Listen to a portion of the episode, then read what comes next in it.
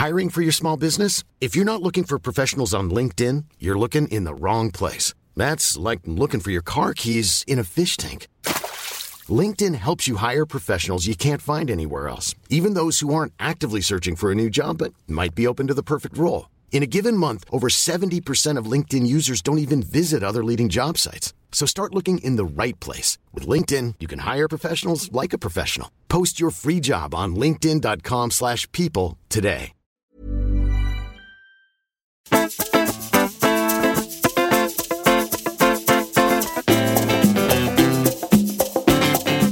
Bonjour, c'est Valérie Tribe. Je suis très heureuse de vous accueillir dans mon podcast dans lequel on parle fringues, free, sap, vêtements, vintage, élégance, fashion week, fast fashion, slow fashion. Allez, chiffon, c'est parti Pour ce nouvel épisode de Chiffon, je vous invite à découvrir le dressing de celle qui, paraît-il, a toujours une bonne bouteille dans son frigo. Euh, ce n'est pas moi qui l'ai dit, hein, mais euh, le site de The Socialite Family. Delphine Plisson est à la tête de l'épicerie Maison Plisson, mais aussi à la tête d'une entreprise familiale de 5 enfants. Avant de régaler nos papilles, mon invité a longtemps travaillé dans la mode. Mais son vrai plaisir, c'est la bouffe. Salut Delphine. Salut Valérie. Ça me fait hyper plaisir de te recevoir depuis le temps, depuis le temps qu'on doit faire ce, ce chiffon ensemble. Bah oui, moi aussi, je suis ravie. Parce que tu as quand même un parcours hyper intéressant et en fait, pas que lié à la bouffe. Est-ce que tu peux nous parler euh, un peu de, ton, de tes débuts? Alors, ça remonte du coup forcément dans l'histoire. Bon, euh, Je te Euh, rappelle qu'on a le même âge, hein, donc bon. Alors, écoute, mes, débuts euh, pro, euh, bah, j'ai grandi à Créteil déjà en banlieue parisienne. Et puis, euh, quand j'ai eu de mémoire à peu près 20 ans, euh, j'ai eu euh, différents accidents de vie qui ont fait que j'ai eu envie d'aller voir ailleurs si j'y étais. Et j'ai pris la tangente, je suis partie vivre à New York un peu sur un coup de tête pour faire un stage dans une galerie d'art où je suis restée finalement assez longtemps avant de revenir à Paris. Euh, et quand je suis rentrée à Paris, j'ai terminé mes études de, de commerce. À la base, je voulais être libraire. Ma passion, c'était vraiment ça euh, depuis très longtemps. Il y a Et d'ailleurs euh, beaucoup de livres chez toi. Oui, il y a d'ailleurs beaucoup de livres chez moi et, et en fait, je me suis rendu compte que, que ça allait être compliqué. J'étais très amoureuse du vieux monsieur qui tenait l'écume des pages, évidemment, boulevard Saint-Germain. Et quand j'allais le voir toutes les, tous les deux jours en me disant, mais quand est-ce que je peux commencer chez vous? Et il me disait, mais moi, je peux vous former, mais je pourrais pas vous payer. Euh, C'était pas possible. J'avais euh, j'avais déjà pas mal de, de, de charges et je, je devais absolument euh, gagner ma vie. Euh, J'ai rencontré absolument par hasard euh, une nana extra euh, qui travaillait chez Agnès B. Alors moi, je connaissais absolument pas Agnès B. La scène se passe en 93. Euh, J'ai 22 ans. C'est pas du tout ton univers. non, non, je, je viens d'un monde où on s'habillait pas du tout dans des marques, donc j'avais jamais entendu parler d'Agnès B en fait. Du coup, on m'a proposé un stage là-bas. je trouvais ça rigolo. Euh, il fallait faire une étude sur euh, la mode enfantine, je me souviens. Et je me suis donné corps et âme à, ce, à cette mission. Euh, et j'ai bien fait parce que la fille qui m'avait commandé cette mission est devenue une de mes meilleures amies dans la vie et c'est toujours vrai 30 ans après. Valérie Zidvogel, qui a longtemps dirigé Agnès B. Et puis, mon, ça a été aussi le, un de mes tout, tout premiers salaires dans la mode, puisqu'en l'occurrence, j'ai été payée en robe et j'ai eu une robe à carreaux Vichy Agnès B que j'ai toujours et que je porte toujours 30 ans après, parce que c'est quand même assez marrant d'avoir pour premier salaire euh, dans un secteur. En l'occurrence, la première fois que j'ai été payée euh, dans la mode, c'était euh, une robe Agnès B. Ensuite, euh, je me suis occupée du développement d'Agnès B en Asie, en Europe. Et puis après, je suis passée chez Saint-Laurent. Et puis, j'ai navigué quand même pendant bah, plus de 20 ans. Ah, c'est quand même. Ouais. J'ai découvert ça en préparant l'interview. Ouais, finalement, plus de 20 ans, ça, ça passe vite, hein, t'as remarqué Mm. aussi. Hélas. tu te réveilles un matin et paf, ça fait 20 ans que tu bosses. Euh, et puis, en fait, j'ai rencontré plein de gens passionnants et je fonctionne énormément à ça, aux rencontres. Au coup de cœur. Au coup de cœur, à l'instinct, à l'intuition. Et je suis, je suis infiniment vivante sur ce plan-là. Donc, j'ai, j'ai beaucoup plus besoin de, de, euh, d'être entourée, de, de communiquer, euh, d'échanger des énergies, des idées, des envies, etc. Et euh, du coup, je me suis régalée. J'ai changé de boîte régulièrement. J'ai eu des postes très variés. Hein. Euh, je te le disais, je me suis occupée du développement d'Agnès B en Asie à une époque où Agnès B n'était pas en Asie. Avec une quarantaine d'ouvertures de boutiques, de la formation d'équipe, du recrutement, du merchandising, de, de l'événement. Tu as appris sur le tas. En ah fait. mais ouais, mais Mm. c'était une école Mm. extraordinaire. Puis je te rappelle qu'on parle d'une époque où l'informatique était balbutiant, Mm. donc euh, on Où faisait il n'y tout avait à pas la main. Instagram et tout ça. Évidemment, puis on passait les commandes, il y avait quand même une dizaine de collections différentes, on passait les commandes pour les 40 magasins sur des petits bouts de papier, enfin c'était quand même, avec le recul, je me dis, on était, c'était dingue quoi. Mais c'était génial, c'était une école formidable, et puis il y avait un état d'esprit extra, et j'ai rencontré des amis là-bas qui sont toujours des amis très chers, donc euh, Et- super expérience. Et tu as fini chez Claudie Pierlot Alors tout au bout du chemin, ouais. Après il y a eu Saint-Laurent, après il y a eu Bali-Baret, après il y a eu Antique Batik et j'ai fini entre guillemets euh, chez Claudie Pierlot où euh, un peu par hasard, c'était marrant, Frédéric Bius et Elie Koubi qui venaient d'investir chez Sandro et Mage et qui étaient en train de se rapprocher sérieusement de, de Claudie Pierlot, ont déjeuné avec moi et à la fin du repas, je me souviens très bien de la date, c'était en janvier 2009.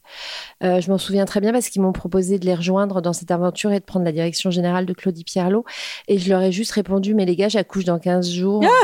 Et ils m'ont dit, oh, ouais, mais on sait que tu vas gérer ça. Et j'ai éclaté de rire. Et quatre jours après, j'étais DG de Claudie Pierlot, où je suis restée assez longtemps.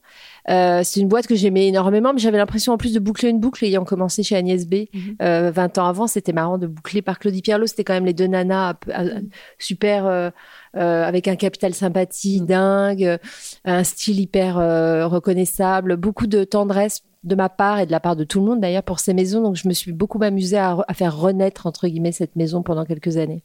Mais un jour, tu t'es dit stop. Parce que j'ai l'impression que ta vie, c'est un peu comme ça, hein, d'après ce que j'ai pu lire. Des étapes, tu dis stop.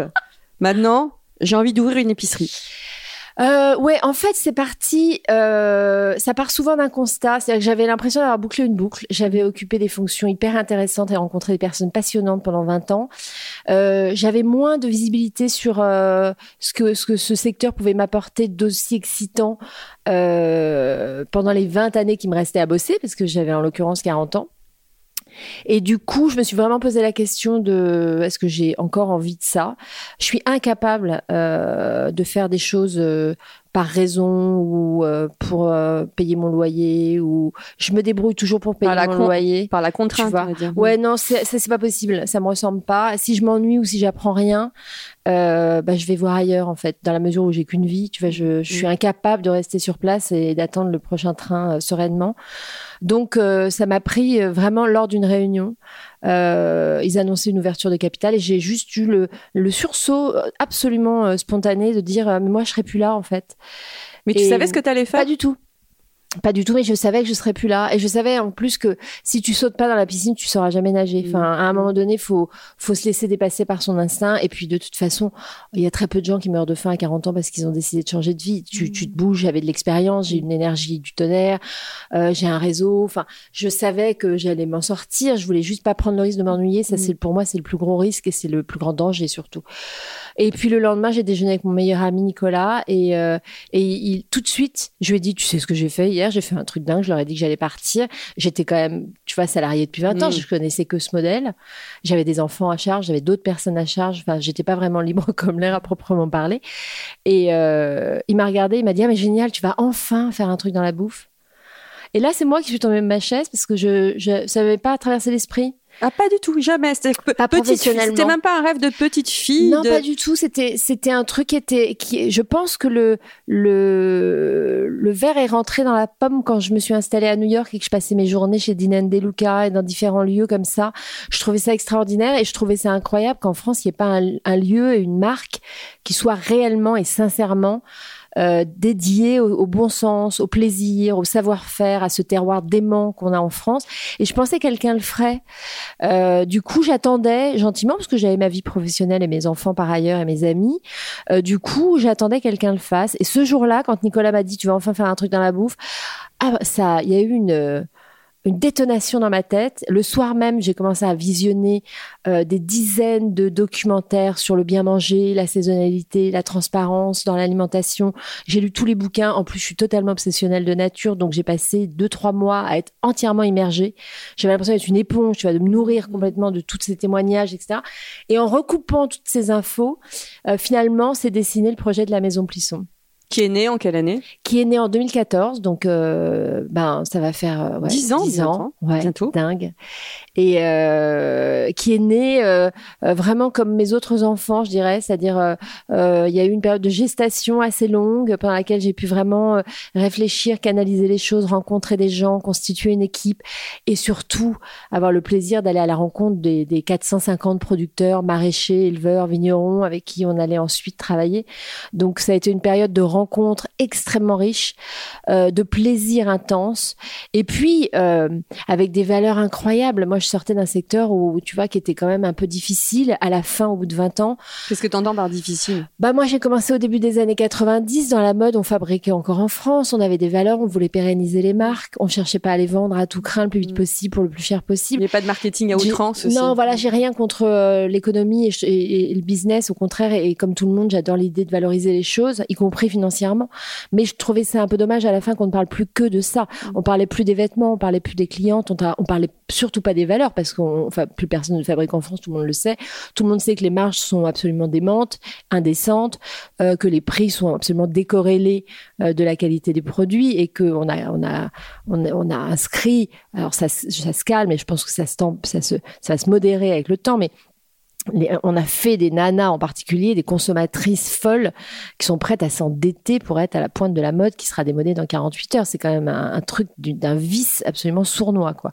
Donc j'étais pas du tout à l'aise avec ça. J'étais vraiment en rupture de valeur. Donc de toute façon, il fallait que je fasse autre chose de ma vie et je pouvais pas aller dans une meilleure direction euh, que vers la bouffe, mmh. euh, que vers ces producteurs que j'ai pu aller rencontrer pendant un an dans toute la France et que je rencontre évidemment encore aujourd'hui et qui sont tous passionnés, qui sont tous des bosseurs dingues qui sont tous pour la peine hyper porteurs de valeurs, de savoir-faire, souvent hérités de leurs parents, et ou euh, imaginés euh, euh, par leurs soins, mais en tout cas avec vraiment cette énergie, ce sens du travail, du plaisir, de, de l'effort, etc. Ça, je trouvais ça hyper excitant et ça me plaît toujours autant. Alors, je ne devais pas te demander ce que l'on trouve dans ton frigo, mais ce que l'on trouve dans ton dressing. Quel est, ton style?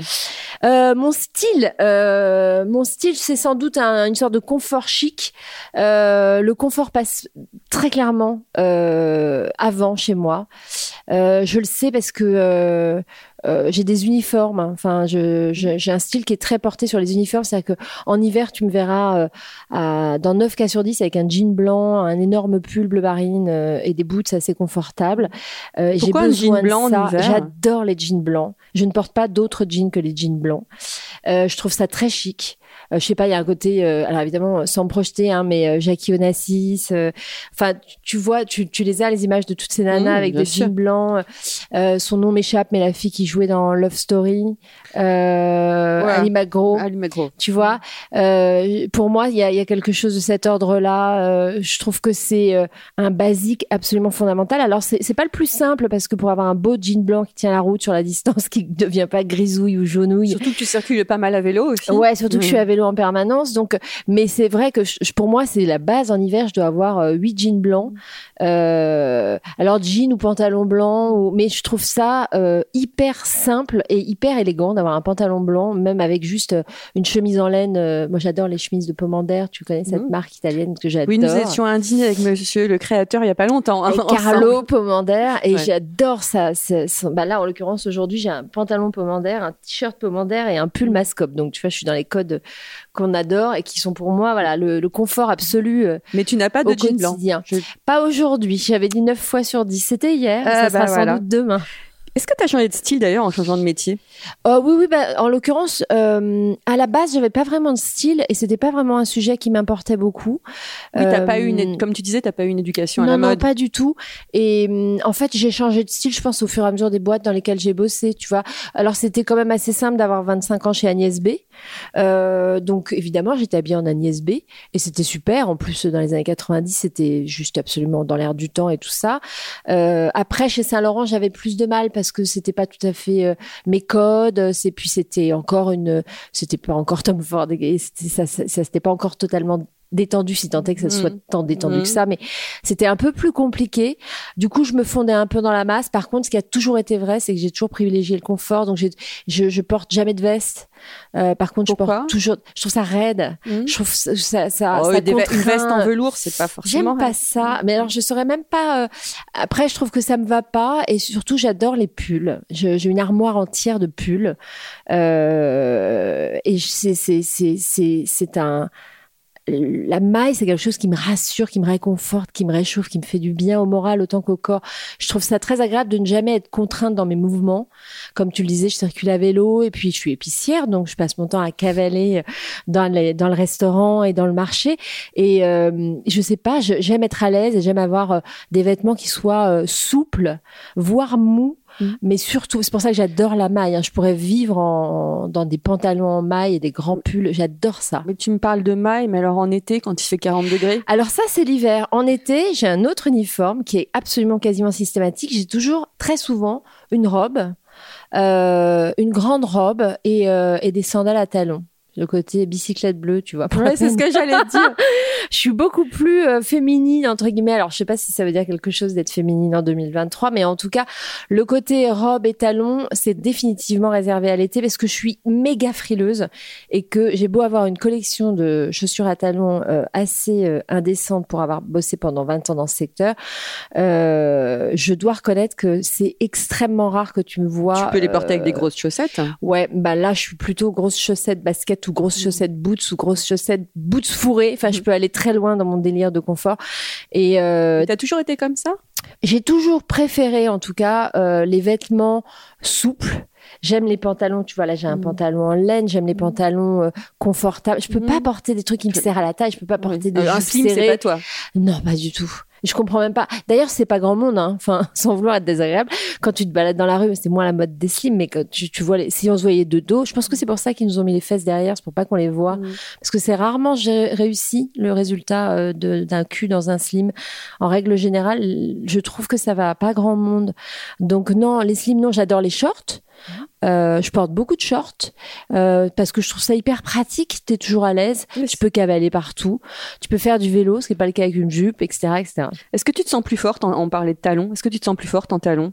Non, pas du tout. Je me sens forte tout court. J'ai pas ah. besoin de. donc quand tu as un rendez-vous hyper important où tu dois négocier euh, euh, est-ce que tu, tu te mets euh, en t'as un uniforme particulier ou pas du tout? Pas du tout, pas du tout. Euh, je j'ai horreur des postures. Tu je me sens ta pas force du tout, en toi. Euh, ben en fait, je si j'ai besoin de négocier quelque chose, je prépare, euh, j'anticipe, je renforce mes arguments, pas pas la longueur de ma jupe ou la longueur de la hauteur de mes talons. Pour moi, c'est des postures, c'est un truc. Je je suis pas certaine que. Enfin, déjà un, ça me dérange personnellement, qu'on se déguise entre guillemets pour répondre à ce qu'on estime être l'attente de la personne qu'on va avoir en face de soi. Je vais pas me déguiser pour aller voir un banquier ou tu vois ce que je veux dire, ou pour aller faire un entretien, etc. Je suis comme je suis. Euh, je me contrefous de ce que les gens vont penser de la façon dont mhm. je me présente. Ce qui m'intéresse, c'est ce qu'ils vont penser de mes idées, de mon énergie, parce qu'en en, l'occurrence, c'est quand même ce qui reste. Oui, le regard des autres. Euh, euh, je m'en fous. Je dois reconnaître que j'ai appris à m'en foutre. Je me contente allègrement de ce que je suis. Euh, je connais mes failles et mes forces. Euh, je sais exploiter les unes et les autres en fonction des opportunités et des besoins. Mais euh, le regard de l'autre, euh, non, sauf les quelques rares personnes pour qui j'ai assez de considération pour avoir réellement besoin de savoir ce qu'ils pensent de certaines situations. As-tu le souvenir d'un fashion faux pas quand même? Oh, sans doute un milliard. Euh, fashion faux pas. Euh, oui, fashion faux pas. Qu'est-ce que je pourrais te donner comme fashion faux pas? Bah, ça va plus être des trucs. Non, alors d'ailleurs, je je crois pas au mauvais goût. Enfin, déjà, donc euh, j'ai dû faire plein de trucs qui ont dû être, considérés comme du mauvais goût, mais moi, le mauvais goût est beaucoup conditionné par la personne. C'est-à-dire que une, une amie chère, hein, je trouverais jamais qu'elle a de mauvais goût. Je, à la limite, je trouverais ça drôle euh, si elle s'habille d'une façon un peu euh, désolante ou décalée ou accidentelle. Et osée euh, peut-être aussi. Ou osée ou voilà. Bah, tu vois, j'ai une fille qui a 23 ans qui adore la mode et il m'est arrivé parfois de me, tu vois, de me mordre les joues de l'intérieur pour pas lui dire t'es sûr de sortir comme ça. mais mais non, je trouve qu'il n'y a pas vraiment de de faux pas, on s'en fout, c'est des voilà, c'est des vêtements, ça dit quelque chose sur le coup et puis est-ce que j'ai fait des fashion faux pas? Oui, je me suis décoloré les cheveux à blanc, ça devait pas être du meilleur goût. Euh, oui, j'ai porté des jupes méga courtes parce que je je savais que j'avais des jolies jambes, mais je me disais qu'il fallait amortir avant que ça, ça parte en, en cacahuète. Et c'était sans doute pas méga élégant tout le temps. Euh, mais après, euh, je saurais même pas te dire parce que j'y accorde vraiment pas beaucoup d'importance. Quel est le vêtement que tu ne porteras jamais? Un tailleur jupe. un tailleur. J'ai été hôtesse de l'air quand même pendant cinq ans. T'as été hôtesse de l'air Ouais, j'ai été hôtesse de l'air pour payer mes études. Donc j'ai été en uniforme avec ces très avec jolies le silhouettes. chignon. Le chignon, euh, la petite robe bien près du corps, euh, les petits talons de 5 un peu ridicules, où tu les bas de contention. et ouais, les bas de contention, tu te sens à la fois terriblement ridicule et infiniment euh, hôtesse de l'air quand même. Donc, euh, euh, je pense que c'est peut-être ça qui m'a vacciné définitivement euh, euh, du, du besoin d'être déguisé pour une fonction. Alors, dans le cadre d'un uniforme, t'as pas le choix, mais euh, ça, c'est utile. Hein, ça permet d'avoir une distance aussi. C'est-à-dire, c'est pas tout à fait toi la nana dans le dans l'hôtesse de l'air, mais euh, dans les faits, euh, porter un tailleur jupe ou quoi que ce soit qui me contraigne physiquement. C'est le seul truc, je pense, tu vois, un truc. Faut que tu respires. En fait. Faut, faut que que ton je respire. corps Faut surtout que je bouge. Mm. Faut que je bouge. Je m'exprime beaucoup avec mon corps, donc il faut que je sois. Voilà, mes, mes, mes vêtements m'accompagnent, c'est pas l'inverse, quoi. Est-ce que- donc, euh, c'est pas la peine de te demander, je pense. Est-ce que tu suis la mode maintenant? Alors, euh, je- j'adorerais te dire non, mais je pense que malgré nous, on, on, on, on suit quand même toujours un peu, tu vois. Euh, on voit les gens dans la rue. Enfin, Mm. y a- t'es forcément un peu influencé par même des gens que t'aimes bien ou des. Moi, ça m'arrive. Hein, j'ai pas de, de complexe avec ça, de trouver un truc sympa sur quelqu'un et lui envoyer un MP sur Instagram en disant ah j'aime bien ton pull, il vient de chez qui? Bon. Alors, dans la rue ça, suivre la mode? Ça m'arrive de regarder et de, de, de m'inspirer. Alors, euh, chez moi, ça va être souvent inconscient, Mm. mais je me rends compte, tu vois, que quand même, je suis pas non plus euh, très loin de ce que je croise dans la rue. L'accessoire rend-il élégant? L'accessoire anti-élégant. Rend-il, rend-il élégant Ah, l'accessoire anti-élégant. Oh, ça finit une silhouette. Mm. Qu'est-ce que tu Euh, aimes? Ça donne. euh, J'aime avoir quelques bijoux, mais qui, dans mon cas, sont souvent des bijoux qui ont une histoire. Euh, les choses de valeur m'intéressent pas. Euh, donc c'est des bijoux qui racontent la naissance d'un enfant ou un voyage en Inde ou alors ça ou un cadeau de mon mari. Tu vois, c'est des choses qui sont euh, euh, beaucoup plus intéressantes sur le plan symbolique que sur le plan financier. Euh, si on considère que les chaussures sont des accessoires, oui, ça j'accorde beaucoup d'importance au, au choix et aux soins de mes chaussures, quelles qu'elles soient. Et puis euh, bah là c'est l'hiver. Moi j'aime les bonnets, j'aime euh, les bandanas en cachemire, euh, j'aime les jolies paires de gants polonais. Alors et les sacs, ouais, j'aime bien les sacs. Et alors, sac euh, plutôt tote bag ou hit bag? Pas du tout hit bag. Ah non, pas du tout hit bag. Je, c'est pareil, il faut que tout mon barda rentre dedans. Alors je peux, comme je suis à vélo, tu vois, je vais assez facilement avoir euh, un joli sac euh, avec mon ordinateur et, euh, et un bouquin et les choses euh, que je transbahute qui va être dans la, dans la petite valisette de, de mon vélo. Et puis ça m'empêche pas d'avoir éventuellement une banane rive droite. tu vois, elle fait des très jolies. Moi, je trouve qu'elle fait des très jolies choses. J'en ai une que j'adore en tartan. Mhm. Et ça, je vais l'avoir euh, autour de mon buste sur mon vélo parce que dedans, il y a quand même mon téléphone, mes clés, enfin Mhm. la base absolue euh, du le tout venant, quoi. Alors, tu vis beaucoup, enfin, tu vis entre Paris et Belle-Île. Est-ce que quand tu es à Belle-Île, tu t'habilles complètement différemment? Ou tu restes fidèle à ta ligne de Écoute, conduite? Pas vraiment, euh, pas vraiment. Euh, en été, alors euh, ouais, si en été, je vais quand même être beaucoup en short. Là, pour la peine, je suis en short chemise, short chemise, short chemise. Euh, là, c'est quasiment un uniforme. J'ai, je dois avoir 10 shorts et, et plein de chemises. Évidemment, un ou deux gros pulls. On- L'histoire se passe quand même à Belle-Île-en-Mer.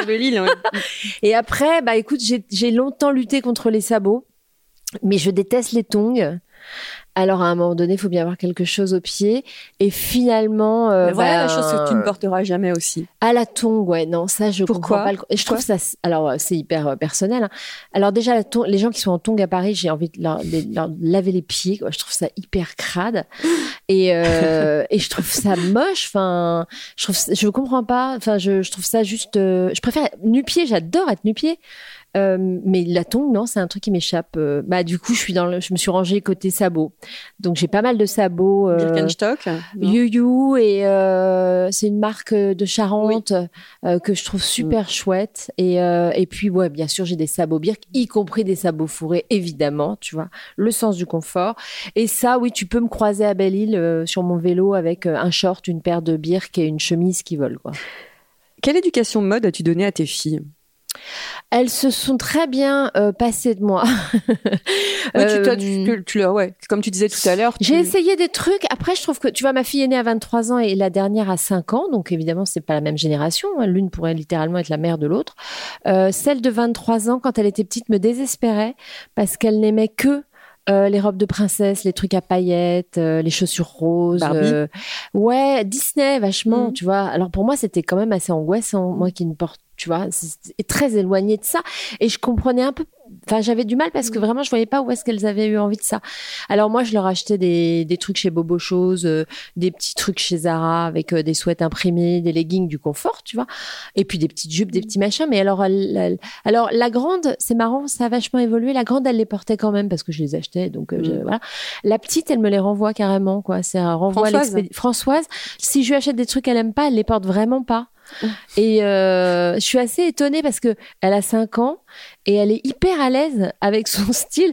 Elle, sait ce qu'elle aime. Elle, quand je l'emmène faire du shopping, ce qui évidemment n'arrive pas toutes les 48 heures, mais je vois qu'elle a un œil. Elle, elle sait ce qu'elle aime, Euh, les matières, les couleurs. euh, c'est assez drôle. Et du coup, c'est pas, c'est assez différent de mes goûts. Et ça m'amuse de voir que, bah ouais, c'est. Alors sans doute parce qu'elle a quatre grands frères et sœurs. hein. Mm.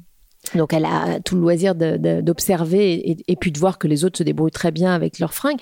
Mais alors, ouais, je trouve ça assez marrant de voir. C'est euh, la nouvelle génération? bah, alors, je sais pas, elle a quand même que 5 ans. Je sais pas si on peut déjà parler d'influence de la société sur cette petite chose. Mais Mhm. en l'occurrence, ouais, elle a quand même des goûts déjà bien affirmés. C'est marrant.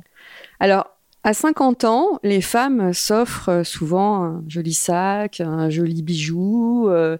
Alors toi, tu t'es offert un lifting et tu ne t'en caches pas. Bah non, pourquoi je m'en cacherais? C'est pas illégal. Ah, bah tu sais, il y a beaucoup, c'est tabou. Le, la- le lifting est Oui, tabou. oui, ouais. Il y a plein de trucs qui sont tabous, mais on sait même pas pourquoi. Ils sont juste tabous. Ouais. En fait, je, je suis pas très Hermès. J'avais pas vraiment envie d'une Rolex. Euh, et surtout, euh, j'ai toujours fait super attention à ma peau. C'est important pour moi. Euh, D'une part parce que je déteste me maquiller et que du coup, euh, bah, je trouve que la première des politesses, c'est quand même de prendre soin de sa peau. Et puis, euh, la peau dit beaucoup de nous. Donc j'ai toujours fait super gaffe et puis j'ai une alimentation hyper saine en plus avec la maison Plisson tu vois je mange jamais rien d'industriel je fais hyper gaffe à tout Euh, du coup j'ai la chance d'avoir quand même une peau qui a bien tenu sur la distance Non, t'as une très très jolie peau. D'ailleurs, j'étais très étonnée quand tu m'as parlé de ton lifting. Souviens-toi, je t'ai dit mais non, c'est C'est pas vrai. vrai. C'est vrai. Euh, écoute, ça m'a pris comme beaucoup de choses, un peu comme ça, un matin. Je papotais avec euh, Perla, euh, Perla Servan-Schreiber. Servan-Schreiber, Mhm. que j'aime beaucoup, et je lui disais, j'aime pas, là, j'ai espèce de bajou qui commence à arriver et tout. Et elle m'a regardé, et puis elle m'a dit, bah t'as qu'à faire un lifting. Je dis ah oui t'as raison et deux jours après j'étais dans le cabinet du du chirurgien et puis en avant euh, je l'ai fait j'ai bon c'est pas trop ma nature d'avoir peur je trouvais ça très rigolo Et comment réagit ton mari et tes enfants? Alors, euh, mon mari a tout de suite été contre. En fait, il était un peu euh, stupéfait. Il avait peur. hein. Il avait peur de pas me reconnaître. Bah oui. Il me disait non mais attends si je reconnais pas ton regard ou ton sourire, ce que je comprenais, mais j'avais pas du tout envisagé de pas qu'on reconnaisse pas mon regard et mon sourire. Tu vois, c'était exclu. Ma fille aînée m'a appelé Bogdanov pendant deux trois semaines avant l'opération pour m'encourager. Elle était un peu euh, déçue, je crois, parce que euh, elle me disait mais tu, tu- toi tu te maquilles pas, tu t'en fous justement de ce que Bah les gens pensent de toi, c'est une chance et tout. Je lui ai dit non mais en fait tu sais dans la vraie vie je suis comme tout le monde, je triche beaucoup. Bah je me teins les cheveux, tu vois, j'ai 52 ans, ça serait quand même un peu un miracle. Je suis pas, tu vois. Euh, Enfin il y a plein de trucs sur lesquels je triche, bien sûr. J'ai toujours fait des petites injections à droite à gauche et tout ça. Mais enfin moi je fais ça, d'autres font d'autres trucs et alors enfin. euh, Chacun fait ce qu'il veut. Chacun fait ce qu'il veut et ce qu'il peut, et puis ce qui lui semble juste et acceptable au moment de le faire. Donc j'y suis allée euh, la fleur au fusil, le cœur battant. Et puis après, euh, j'avais exfiltré euh, mes autres enfants. Je fais ça pendant les vacances scolaires parce que quand même, c'est un peu impressionnant. les, les jours qui suivent l'opération sont un peu spectaculaires. D'ailleurs, ma fille aînée qui était restée avec moi rentrait dans ma chambre le matin. Elle faisait une photo. Elle me disait un jour un visage. ça a duré dix Fais gaffe, jours. un jour, elle va te faire chanter. Elle peut te faire chanter. Ah, je les ai les photos, mais je les, j'ai pas de problème avec ça. Mais c'est vrai que ça peut être un peu impressionnant. Mais qu'est-ce que ça fait du bien? Qu'est-ce que ça fait du bien? Je recommande à fond. C'est un budget, on va pas se mentir. Mais bon, du coup, à partir de 38 ans, faut commencer à mettre un peu de sous de côté. Et puis, si à 50 on n'a pas envie d'un lifting, bah, il sera toujours temps de s'offrir un Kelly. Enfin, tu vois. Mais euh, en vrai, qu'est-ce que ça fait du bien au moral de se retrouver dans le miroir? Tu sais, il y a quand même un âge. Enfin, je sais qu'il faut pas dire ça, mais il y a un âge où quand tu te croises toi-même dans la vitrine d'un magasin, tu te demandes qui est cette dame un peu sévère. Oui, parce que dans nos têtes, on est en- on, bah, est, on, est, 71 pris, les deux, ouais, donc euh... on a moins pris dans notre tête que dans voilà. notre tronche. Mm. Et, euh, et puis le, c'est comme ça, le corps euh, s'abîme. Il n'y a pas d'autre mot. C'est pas très grave. Moi, vieillir, c'est pas du tout un truc qui me dérange. Je donne mon âge très volontiers, etc.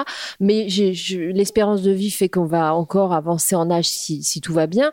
Bah, personne n'a dit qu'il fallait absolument être décatif. Hein. C'est, c'est pas un forfait, tu vois. C'est une chance de vieillir, mais c'est surtout et une autant chance. bien vieillir. Bah, c'est une chance d'avoir accès en 2023 à plein de petits trucs, pas forcément des liftings, mm. mais plein de petits trucs dans l'hygiène de vie quotidienne qui font que bah ouais, on a la chance de pouvoir euh, il y a se trouver joli. Il y a aussi il y a des bonnes crèmes, hein, il y a tout Bien ça. Sûr. Et une bonne alimentation, des vitamines. Bah, avant tout, une bonne alimentation, mm. pas de produits industriels, éviter les clopes, faire attention à avoir une hygiène de vie, avoir un peu d'activité, tu vois, physique, sportive. Toi, c'est le yoga, ta pratique. Moi, j'adore le yoga, mais j'ai eu des périodes, j'ai des cycles. Hein, j'ai fait, fait du pilates, j'ai fait de l'aviron, j'ai fait de la natation pendant très longtemps. Mais en tout cas, je pense que c'est un tout et que tout se voit sur notre tronche. Donc, pour la peine, autant y mettre un maximum de trucs chouettes à l'intérieur, tu vois. L'habit fait-il le moine? Bah, moi, j'y crois donc pas. Euh, et je me, en fait, je me méfie beaucoup des. Ben.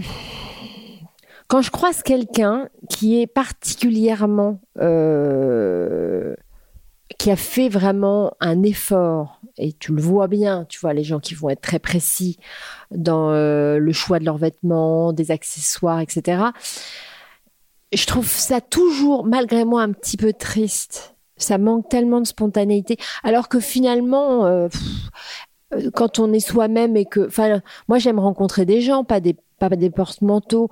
Alors, si la personne est hyper bien dans ses pompes en étant très apprêtée, très précise, très euh, brushingée, machin, bon, euh, très bien. Mais j'ai toujours un doute, j'ai toujours l'impression que c'est plus une posture et que c'est plus un signe d'insécurité qu'autre chose. Bon, là, tu te sens en sécurité. Je suis arrivée sous la tempête. Ouais, j'ai avec un pull marine magnifique. Ah, tu vois Non, mais évidemment, mais tu vois, je suis complètement décoiffée. Bah ouais, mais moi, je te mets à l'aise alors du coup. Bah, en fait, t'es toi-même et, tu, et si tu arrives comme ça, c'est que t'es à l'aise avec toi-même en étant comme ça. Donc ça me va. Pourquoi Tu vois, ça aurait été bizarre que tu arrives hyper apprêté chez moi devant une tasse de thé et un feu de cheminée. Est, est-ce que tu as une icône de mode? Euh, Du coup, pas trop. En fait, je dirais que j'aime les gens qui qui arrivent à être eux-mêmes sans être voilà euh, dans l'air du temps à tout prix, changer de style tous les deux ans pour correspondre ça, voire même changer de corps parce que il faut, euh, tu vas rentrer dans ceci ou dans cela.